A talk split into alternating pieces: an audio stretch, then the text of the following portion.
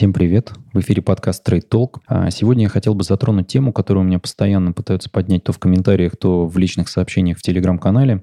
А, это тема, с чего начать инвестиции, если вы ничего в них не понимаете. А, мой первый совет – начните с того, что почитайте умные книжки. Я оставлю ссылки в описании. Ну, наверное, из книг я рекомендовал бы Уильяма Бернштейна «Манифест инвестора. Разумное распределение активов», Алексея Маркова «Хулиномика». В ней все очень просто и э, достаточно доступным языком объясняется, что такое рынок ценных бумаг, что такое акции, облигации, какие есть риски здесь. А, если вам интересно что-то более серьезное, почитайте Джона Богла, например, «Руководство разумного инвестора» и Бенджамина Грэма «Разумный инвестор». А, к сожалению, из российских авторов много никого не, не порекомендую, но у нас много переводной литературы. В общем, посмотрите эти книжки. Если что-то будет еще интересно, можете в Телеграм-канале э, позадавать вопросы. Там, впрочем, и э, книги есть еще, там подборочки кое-какие. Я регулярно что-то новое публикую, на что стоит обратить внимание. А, ну, давайте перейдем к тому, все-таки, какие темы сегодня хотел бы затронуть. Это не является ни в коем случае каким-то супер руководством, там, курсом молодого бойца, настоящего инвестора, да, это скорее такой обзор для тех, кто не понимает, что же у нас такое инвестиции, с чем они связаны, какие риски здесь есть и как вообще стоит, в общем-то, выстраивать свои инвест-стратегии. А, скорее всего, видео вам будет неинтересно, если вы уже в инвестициях что-то понимаете, достаточно давно на меня подписаны, но некоторые моменты могут оказаться полезными. Поэтому, если не интересно, пролистните дальше. Если вы только начинаете свой путь в инвестициях, добро пожаловать, давайте начнем. Собственно, темы, которые хотел бы сегодня затронуть, это как мы можем выбрать брокера для себя, какого брокера выбирать, какие есть налоговые льготы в России, что такое диверсификация, что у нас самое тяжелое в инвестициях. А, я предлагаю посмотреть, например, портфеля на Мосбирже собранного. Вот видите его у себя на экране, я про него подробнее расскажу. Что такое ребалансировка и когда ее делать. Первое, с чего стоит начать, это то, каким образом выбирать брокера. Конечно, можно подойти просто вот с количественной этой оценки, да, посмотреть на Мосбирже, у кого больше всего счетов. А, но это вам, конечно, ничего не даст, да, потому что у кого больше счетов, вот у тех, у кого больше, в общем-то, доступ к людям, до которых можно достучаться и сказать, что, эй, привет, а, открывай счет, мы поможем тебе инвестировать, здесь много денег, в общем, приходи сюда. Идем с нами, птичка, тут много вкусного, да. А, но, тем не менее, вот э, видите, у нас два есть лидера, это Тинькофф Банк и Сбербанк. В апреле Тинькофф Банк обогнал Сбербанк по количеству э, счетов клиентов, открытых на московской бирже. Ну, в описании к видео я оставлю ссылку на статью «Рейтинг брокеров. Лучшие брокеры в России 2019 года». Она очень полезная, здесь есть хорошее сравнение, вы здесь все сможете посмотреть. Ситуация не сильно поменялась, потому что на тот момент Сбербанк был первым э, с точки зрения количества клиентов, да, вот э, теперь уже Тинькофф, но это не, не меняет ничего, за исключением того, что, э, на мой взгляд, все-таки вот с точки зрения выбора брокера надо смотреть на удобство его использования. Что я под этим подразумеваю? Э, у меня открыто три брокерских счета, один в Альфе, один в, Сбер, один в ВТБ и один в Тинькофф, инвест... в Тинькофф. Все три открыты ровно потому, что я в этих трех банках обслуживаюсь. И для меня очень удобно делать переводы из банковского счета, брокерский счет, где, собственно, я уже могу заниматься инвестициями. И я для себя выбрал вот такой ленивый подход, то есть есть три банка, которыми я пользуюсь, я, в общем, достаточно э, удовлетворен тем сервисом, который у них есть. Говорю достаточно, да, потому что не вполне, конечно же, да, многое, многое у них хорошо, но в целом это нормальный сервис. При этом я вот использую таких три брокера, и мне, в общем-то, с ними комфорт. Поэтому вы можете почитать на тему того, какие у нас есть брокеры, какие у них плюсы, какие минусы. Посмотрите, какой есть брокер у вашего банка. Скорее всего, у вас есть Сбербанк, и вы можете посмотреть на те тарифы, которые есть у Сбербанка, и подумать на тему того, готовы ли вы а, использовать этого брокера или нет. Напомню, что все-таки вот тарифы а, брокерского обслуживания – это один из бичей, в общем-то, инвестора, потому что на этом вы в том числе теряете а, часть своей доходности, и это, в общем, не так, не так уж и мало. Я там чуть дальше подробнее об этом расскажу.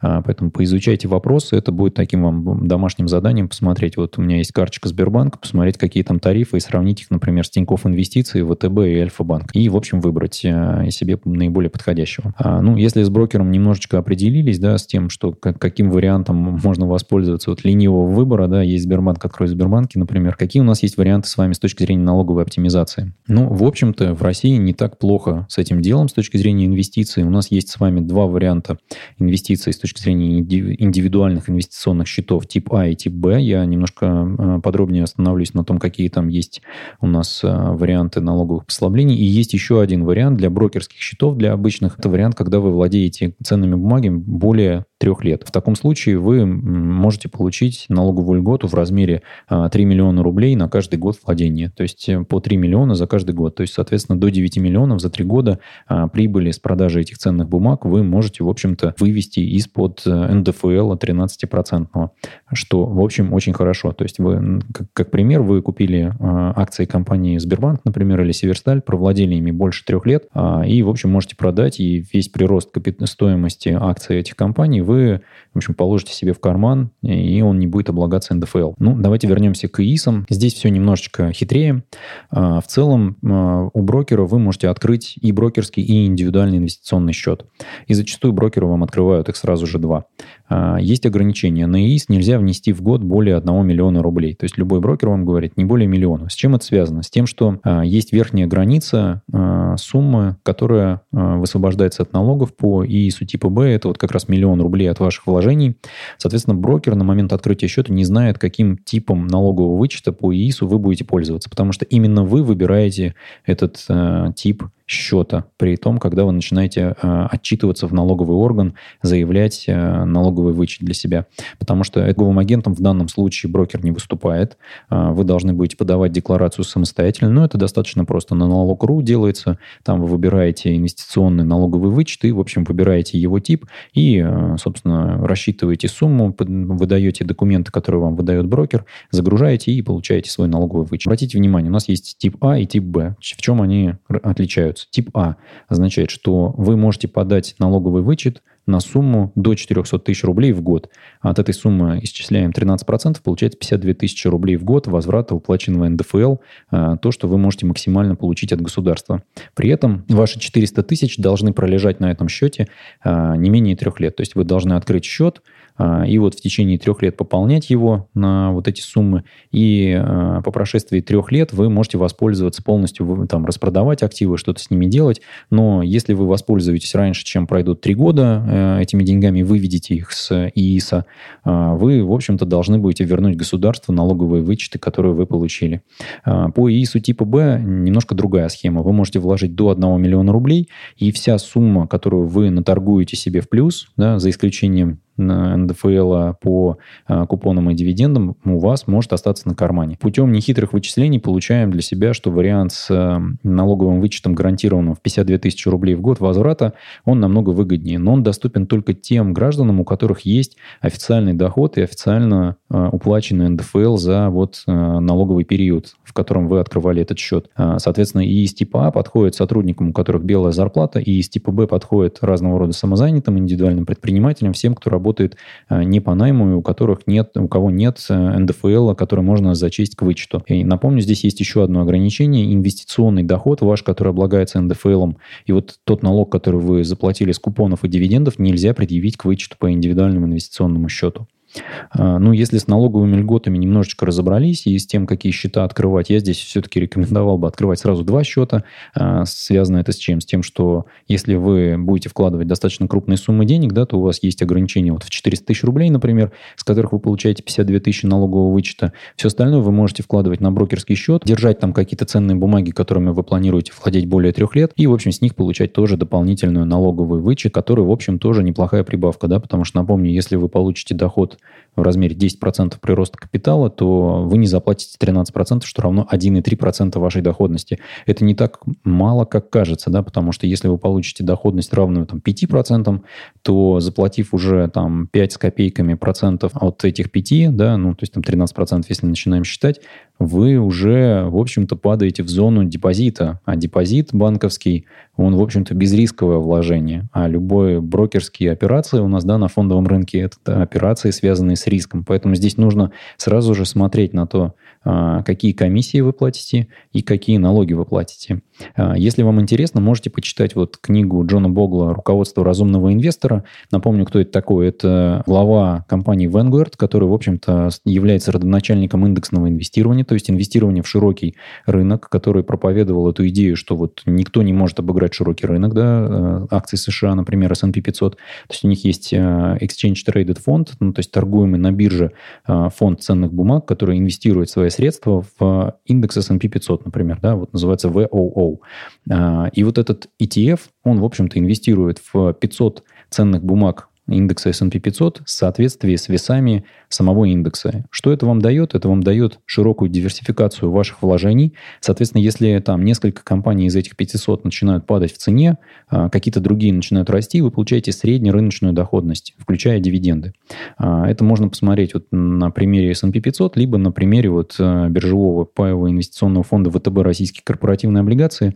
Обратите внимание, как долго мы сейчас крутим, да, то есть тут очень много вложений в разные облигации разных компаний. Что это нам дает? Это нам дает страховку от того, что если одна из компаний объявит себя банкротом, либо задержит какие-то выплаты, из-за этого стоимость самих ценных бумаг упадет немножечко, и потом она будет возвращаться какое-то время, вы не теряете свои вложения полностью. Вы теряете какой-то кусочек, и то на какое-то время, и это, в общем-то, восстанавливается и дает вам возможность застраховать свои вложения от того, что вы ставите э, там все свои деньги на, на, на красное, не знаю, или на зеро, да. То есть вот э, с точки зрения инвестора вы должны понимать, что здесь нет каких-то темных лошадок, на которых можно поставить и срубить банк. Если вы будете полностью все свои активы вкладывать в какие-то одни компании, одни какие-то ценные бумаги, это все может плачевно закончиться. Таких историй на рынке очень много. Соответственно, история показывает, и если мы начинаем смотреть вот наблюдение фондовых рынков и индексов, что в какие-то периоды времени кто-то лидирует, кто-то падает, и только вложение в широкий рынок оно, в общем, дает нам среднюю доходность. Напоминаю, что из последних историй у нас была история Лакин Кофе, которые стоили в варе там по 50 долларов за ценную бумагу. Сейчас они торгуются на уровне 1,3 доллара за ценную бумагу. Связано это было с финансовыми махинациями. И вы как инвестор не застрахованы от этого. То есть ваши активы а, уменьшились бы там в 50 раз. Да? То есть если бы вы все вложили в Лакин Кофе, а в прошлом году, напомню, в четвертом квартале только ленивые не кричали, что это супер конкурент Старбаксу, и Старбаксу теперь кранты, и Лакин Кофе запланит мир, да, вот закончилось тем, что он теперь стоит в 50 раз дешевле, чем стоил в начале этого года. И это не так далеко, да, то есть там, ну, это не там 10 лет назад случилось, это история, которая случилась вот буквально на днях, еще до коронавируса, да, потому что в период, когда коронавирус э, бродил, что называется, по рынкам и все падало в марте, э, акции этой компании были заморожены к торгам после чего их разморозили, и они упали еще раз в два раза от своих цен, на которых их размораживали, или даже больше, да, размораживали их на 4 долларах за ценную бумагу, сейчас они стоят уже доллар там с копейками. В общем, они потеряли еще 75% в цене от того, как их открыли. А, поэтому здесь стоит думать о, о диверсификации ваших активов, и прежде всего, наверное, в России я бы говорил о диверсификации с точки зрения валюты. А, мы видим девальвацию, мы видим, что все 10 лет, там, не знаю, или там 15-20 лет наблюдений в России, а, доллар постоянно постоянно укрепляется относительно рубля. А рубль укрепляется там несколько лет, а потом происходит какой-нибудь шок типа 2014 года и э, санкций, и мы, в общем, получаем укрепление доллара против рубля. То же самое сейчас случилось, то же самое происходило в 2008 году, в 98 и, в общем, можно там много этих э, срезов делать, да, но мы видим, что доллар в целом более крепкая валюта, чем рубль. Поэтому, если вы хотели бы все-таки сохранить свой капитал и приумножить, логично было бы распределять свои активы по бивалютной корзине. Евро я не рекомендую, потому что с евро ситуация совсем тяжелая, уже 10 лет, и, в общем, нет смысла, в общем, тратить свое время на то, чтобы думать, что делать с евро, потому что там еще и а, активов, куда вложить евро, очень мало, и они дают небольшую доходность. А, соответственно, с точки зрения валютной диверсификации я предполагаю использовать вот а, проценты, которые у меня, собственно, да, используются это 60% в долларе, 40% в рублях. Я, в общем-то, держу рубли и все-таки верю в российский рынок, и у меня есть определенные надежды на то, что это все отрастет, отдельная история, но это, в общем, мое дело. Если вы в российский рынок не верите и в рубль не верите, в том числе можете, в принципе, и все держать в долларе и инвестировать в долларе. Здесь, в общем, портфель, который может подойти, вам убираете рублевые активы отсюда и получаете портфель э, с инвестициями в долларе, э, который достаточно хорошо диверсифицирован. Ну и дальше диверсификацию я предлагаю вам э, как пример, да, вот рассмотреть диверсификацию с точки зрения э, активов. А, при этом я все-таки использую некоторые активы как акции, несмотря на то, что они достаточно серьезно падали в цене у нас в марте, и мы видели это падение. И здесь, наверное, стоит рассказать, что же самое тяжелое в инвестициях. А самое тяжелое вот купить на уровне 3200 практически индекс Мосбиржи, да, и выдержать падение до 2300. Многие продавали как раз вот на этом дне. А, мы видели это в 2008 году, как это происходило. Конечно, у меня было несколько знакомых, которые полностью свои портфели распродавали на дне, на, когда в, к концу 2008 года у нас все, индекс РТС упал. На тот момент это был индекс РТС, да, а сейчас уже индекс Мосбиржи есть э, рублевый. А здесь же мы видим с вами, что э, вот такое падение выдержал бы не всякий, да, то есть мы упали, получается, на 900 пунктов, с вами. 900 а, пунктов – это просто треть, то есть мы потеряли 30% с вами от того, какая была стоимость. Соответственно, представьте, что вы а, в январе, феврале заходили в рынок и тут же потеряли просто в течение месяца или там двух треть от своих вложений. Как бы вы на это среагировали? Соответственно, если бы вы вкладывались только в акции, вы бы потеряли 30% в портфеле, и, скорее всего, вы бы в панике просто бы продавали все, что могли бы, чтобы не потерять еще процентов 20 и не потерять половину. Да? А, поэтому я предлагаю все-таки а, смотреть на то, что а, в целом да, рынок, он, в общем-то, растет, несмотря на какие-то локальные падения, которые случаются, и относиться к своим вложениям все-таки более ответственно и использовать диверсификацию, потому что ровно диверсификация помогает вашему портфелю не терять полную стоимость и двигаться вместе с широким рынком. Соответственно, здесь я предположил о том, что можно было бы диверсифицировать портфель следующим образом. Облигации 70%, акции 15%, металлов 5%, ну это золото, да, и кэша 10%. Ну и давайте пройдемся по тем активам, которые я здесь собрал. Это ни в коем случае не является инвестиционной рекомендацией. Это просто пример того, как может выглядеть достаточно сбалансированный портфель. Я бы назвал его портфель ленивого инвестора, да, которым вы можете регулярно его пополнять на такое же разбиение с точки зрения сумм и, в общем, получать хороший достаточно рост э, своего капитала, который будет превышать рост капитала на банковском депозите, что в рублях, что в долларах, и, в общем, будет э, достаточно на хорошем уровне, на среднем уровне рынка. Обратите внимание, здесь суммарный прирост капитала, вот, да, показан здесь 7,9%. А, соответственно, что мы здесь имеем у себя в составе этого портфеля? Три фонда облигаций, фонд э, российские корпоративные облигации, ВТББ, я про него уже показал, да, рассказал. Здесь достаточно хорошая диверсификация с точки зрения вложений, но это все, в общем, наши самые крупные хорошие компании с инвестиционным рейтингом. FXRU – это фонд еврооблигаций российских эмитентов. Аналогичная история, но здесь в данном случае в состав фонда входят облигации вот 28 эмитентов наших, тоже весь крупняк, которые а, занимают в долларах на фондовом рынке. Соответственно, сам по себе фонд имеет долларовые активы, но при этом торгуется на Мосбирже в рублях, долларах и евро. Но я не рекомендовал бы его покупать в валюте отличной от доллара, потому что в данном случае вы тогда на себя еще принимаете валютные риски. То есть, например, сейчас, если бы вы покупали на уровне, когда доллар стоил 80, при этом покупали бы этот фонд в рублях, то сейчас бы вы потеряли, потому что рубль укрепился. Соответственно, стоимость активов этого фонда растет не такими быстрыми темпами, как а, там падение, которое мы словили в, в долларе, да, и вот укрепление рубля. При этом давайте все-таки обговорим, что в составе этих фондов. В составе фондов облигации, и сами по себе эти фонды реинвестируют Э, выплаты по облигациям обратно в фонд. Соответственно, стоимость активов будет расти на количество тех дивидендов, тех купонов, которые получают э, по облигациям, вот получает управляющая компания за вычетом каких-то комиссий управляющей компании. Соответственно, для вас это выглядит абсолютно ленивой инвестицией. Вам не надо ничего делать. То есть вы, покупая вот этот фонд на российском фондовом рынке, да, вы вкладываете там в большую часть э, э, хороших инвестиционных, инвестиционного уровня выпусков облигаций на российском фондовом рынке. И вы просто становитесь таким ленивым инвестором. То же самое касательно еврооблигаций российских эмитентов и то же самое касательно краткосрочных гособлигаций США. Вам не надо выходить на фондовый рынок Америки, чтобы покупать эти краткосрочные гособлигации США. Вы просто покупаете сам фонд, за вас все делает а, управляющая компания. При этом обратите внимание, фонд FXTB можно приравнять просто к банковскому депозиту в долларе.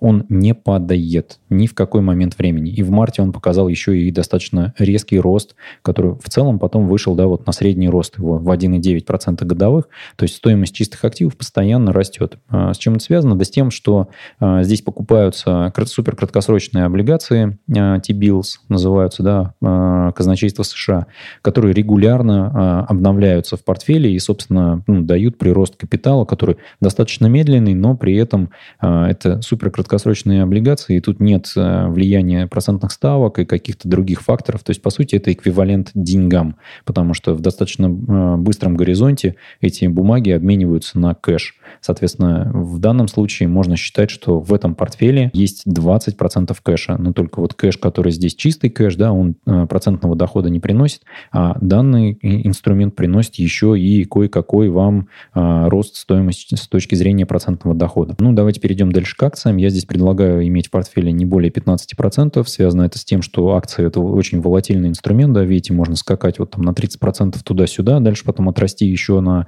а, там сколько до 2700, да, вот со скольки из 2300, да, еще на 300 базисных пунктов, на 400. То есть есть еще дать рост в одну шестую часть э, от текущих уровней, это достаточно хорошо. С одной стороны, с другой стороны, достаточно плохо, глядя на вот это падение. Да? Поэтому, чтобы избежать таких резких движений э, стоимости ваших активов, вложенных в эти ценные бумаги, я предполагаю, что вот было бы, наверное, разумно рисковать уровнем там, в 15%, в 15-20% от вашего портфеля. Э, и это будет для начинающего инвестора любого очень хорошим знакомством с тем, что такое рынок акций, э, потому что можно, конечно, попробовать прочитать множество книг, но если вы сделаете первую покупку э, на брокерском счете или на ИИСе, это будет гораздо лучшим для вас э, вариантом обучения, чем э, прочтение сотни книг про инвестиции и моделирование каких-то ситуаций. Хотя, так или иначе, и книги, и, в общем-то, вот такие рассмотрения исторических доходностей, оно помогает вам осознавать, что же это за инструмент на самом деле. Поэтому я бы, конечно, рекомендовал сначала почитать книжки, ну, дальше открыть какие-то, сделать первые операции на фондовом рынке и дальше двинуться вперед. А с акциями здесь достаточно просто все. Это фонд FXUS, это финексовский фонд, который доступен в двух валютах на Мосбирже. Рекомендую к покупке в долларе сразу же, да, чтобы получать, в общем-то, эквивалентную доходность э, именно в той валюте, в которой он закупает свои активы. Это вложение в 600 самых крупных компаний на рынке США. И, в общем-то, это, по сути, вложение во всю американскую экономику. Она у нас растет всегда. Мы это видим на горизонте достаточно большом. А, это ИТ-сектор США, который дал 15,8% рост э, к текущему моменту за год. Здесь у нас все те же, в общем-то, компании, такие как IBM, вот PayPal, да, там Microsoft, Apple, Visa и все такое прочее. Понятно, что эти компании сейчас меньше всего пострадали от коронавируса. И э, индекс Мосбиржи. Ну, с Мосбиржей здесь все достаточно просто. У нас здесь есть 38 компаний, наши самые крупнейшие, да, здесь много нефтян, нефтегаза, а, ну и наши крупные банки. Я оставляю локацию для всех этих вложений по 5%, соответственно, 10% это инвестиции в американский фондовый рынок и 5% это инвестиции в российский фондовый рынок. Видите, он дал а, на текущий момент вот отрицательную доходность, да, если а, американский фондовый рынок дал доходность 0,1% отрицательную, то российский 4,5%. Ну и дальше, наверное, такой защитный актив, я здесь дал локацию всего в 5%, потому что в индекс Мосбиржи у нас входит Норникель и Полюс. Они тоже дают определенную защиту самого этого индекса. И Э, здесь у нас фонд FXGD. Это фонд, который э, эквивалентен золоту. По сути, вы, покупая пай этого фонда, покупаете э, кусочек золота. Там немножко хитрее устроено то, каким образом он дает вам возможность инвестиций в этот эквивалент. Да? Но для вас, как для инвестора, это эквивалент тому, что вы покупаете физическое золото. При этом, обратите внимание, сам по себе фонд позволяет вам инвестировать и в рублях, в том числе, да, и в долларах. И с точки зрения рублей, вы покупая один пай, вот инвестируете в золото, начиная с 862 рублей э, за ценную бумагу, да, и при этом доходность, видите, да, за, за 3 года 70%. А, ну, связано это все, конечно, с тем, что у нас происходит на рынках. Золото может и упасть, но при этом, так как вы имеете 5% аллокации, даже в половину падения золота дает вам потери в 2,5%. При этом все остальные сектора у вас могут давать рост. И, в общем, самое важное, наверное, с точки зрения того, как вы формируете портфель, это инвестировать в какие-то инструменты, которые не имеют корреляции между собой. То есть, например, инвестиции в FX US и в FX IT, сами по себе компании из FX IT входят вот в этот индекс. Соответственно, для вас это равносильно тому, что вы 10% инвестируете в один инструмент. Аналогично индекс Мосбиржи. Если будет штормить американский фондовый рынок, наш, рынок тоже будет страдать. Естественно, у вас 15% э, инструментов, которые связаны друг с дружкой, и они вот будут следовать за тем движением, которое будет у каждого из них, да, ну, зачастую у родоначальников, да, у FXUS и у FXIT. А, в облигациях такое движение тоже будет, если начнется там глобальный финансовый кризис, да, а, мы видели это движение вниз э, вот в марте, если посмотреть на сайте как раз ВТБ в части вот этого фонда, обратите внимание, да, то есть была резкая просадка, у нас достаточно, достаточно резкая, да, с уровня в 1140 рублей за один пай, но при этом он достаточно быстро восстановился, у нас Центробанк там поработал, Сбербанк и ВТБ повыкупали ОФЗшки, в общем, рынок корпоративного долга восстановился, и мы вот в достаточно быстром горизонте, да, за два месяца вернули эти уровни и даже вышли на уровни, вот видите, в 1165. Напоминаю, ровно потому, что здесь а, платятся купоны, это все реинвестируется, строится, то есть стоимость чистых активов этого фонда постоянно будет наращиваться. Она растет медленно, но верно, да, поэтому инвестируя вот э, в облигации, вы сохраняете свой капитал, и он у вас начинает постепенно приумножаться. То есть вот основной, наверное, момент этой диверсификации, да, это, наверное, первый пункт, над которым надо руководствоваться. Диверсификация с точки зрения вложений. Мы с вами диверсифицируем вложения в валютах, в видах активов и в рынках в том числе, да, то есть валюты и рынки нам дают, в общем-то, вот, да, сами по себе валюты дают диверсификацию в рынках. При этом я бы еще рекомендовал диверсифицироваться с точки зрения времени. Что это означает? Это означает, что если вы а, покупаете ценные бумаги с определенным регулярностью, это еще называют усреднением, да, или там доллар кост averaging, то вы а, ловите этот тренд – и, в общем, не важно, что вы не купили, когда акции стоили дешево, а сейчас они подорожали, да, и не вложили всю сумму своих средств, потому что вы не можете угадать, когда на рынке какой, а, какая ситуация, да, то есть это а, является ли это самым высоким уровнем, и сейчас нас ждет падение, либо это самый низкий, и нас сейчас ждет резкий взрывной рост.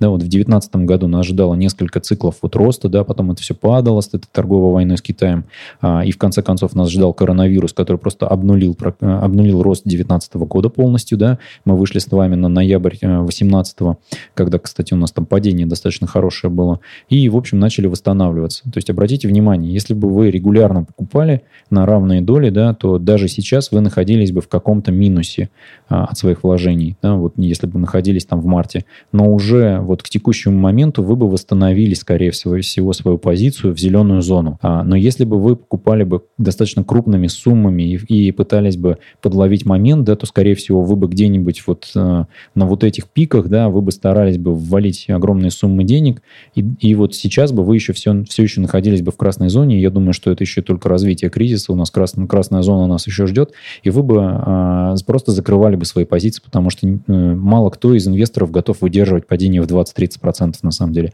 Многие об этом говорят, но мало кто проходил через такую ситуацию. Вот у вас есть сейчас замечательная возможность через нее пройти.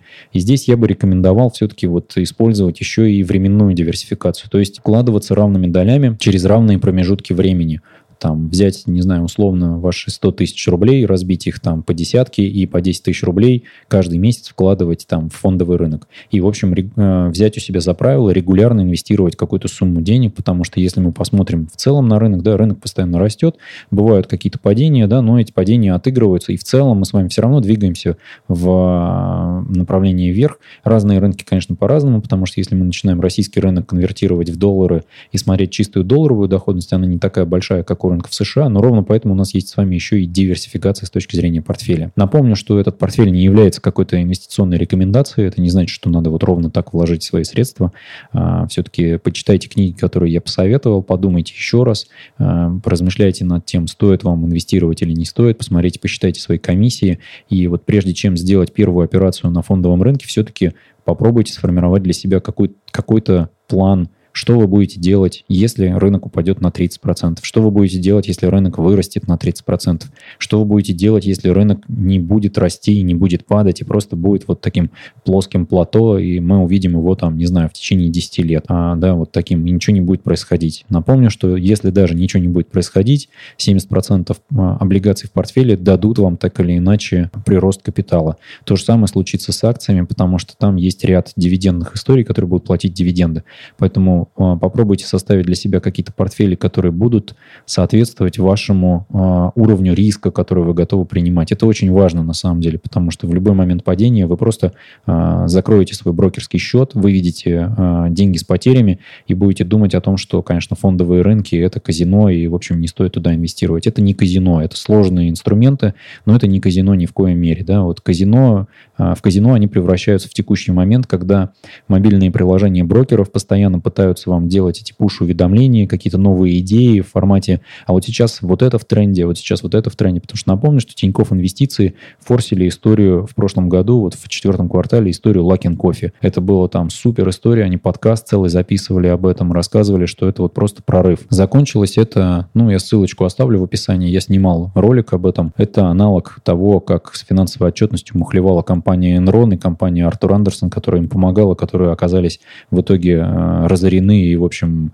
э, раздавлены и расформированы. Так Enron э, подавил Артур Андерсон, и Артур Андерсон превратился в компанию Accenture. Но не будем сейчас о грустном. Наверное, закончим на такой положительной э, ноте о том, что вот видите, этот портфель давал доходность 7,9%, и немаловероятно, что еще, в общем-то, доходность какую-то покажет на горизонте. Я, наверное, начну его отслеживать. Там в 2020 году по итогам года запишу какое-нибудь видео о том, как он бы себя вел. В общем, покажу, как, наверное, можно на длительном горизонте горизонте, вот так используя стратегию просто пассивного инвестирования, зарабатывать а, какие-то деньги, которые будут превышать все-таки вложения в депозит. А если у вас вопросы какие-то остались, а, задавайте в комментариях к видео, ставьте лайки, подписывайтесь на канал, не забывайте ставить колокольчик, так видео вы не будете пропускать с канала. Ну и спасибо вам за внимание, удачи в инвестициях, пока.